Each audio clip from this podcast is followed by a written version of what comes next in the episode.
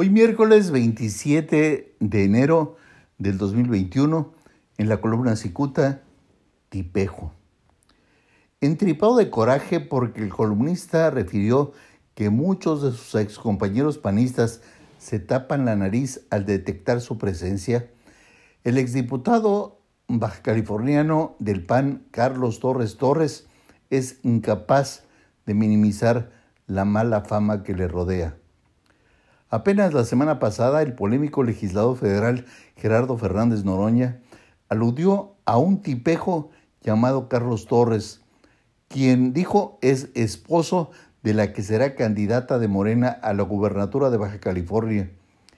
En una de sus intervenciones diarias que realiza en Facebook, Jesús Fernández Noroña subrayó que ese tipejo es la pata de palo de Marina del Pilar, Ávila Olmeda. Recordó que Carlos Torres era diputado del PAN en Baja California el día que miles protestaban por el famoso gasolinazo. En esa coyuntura, Carlos Torres acusó a Fernández Noroña de corrupto, aunque este último asegura que no podía defenderse de ese miserable.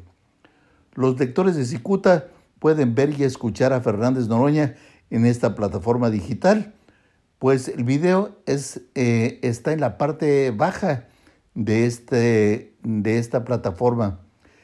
Fernández Roña a principios destaca la carrera política meteórica, dice, de Marina del Pilar Ávila.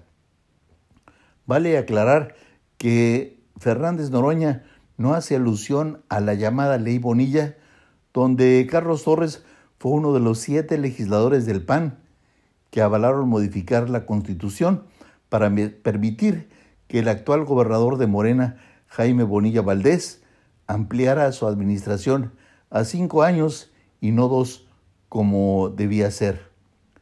Semanas después, la Suprema Corte de Justicia de la Nación revirtió esa decisión legislativa y más tarde el señor Carlos Torres, eh, conocido ya por Fernández Noroña como el Tipejo, fue expulsado de las filas del Partido Acción Nacional.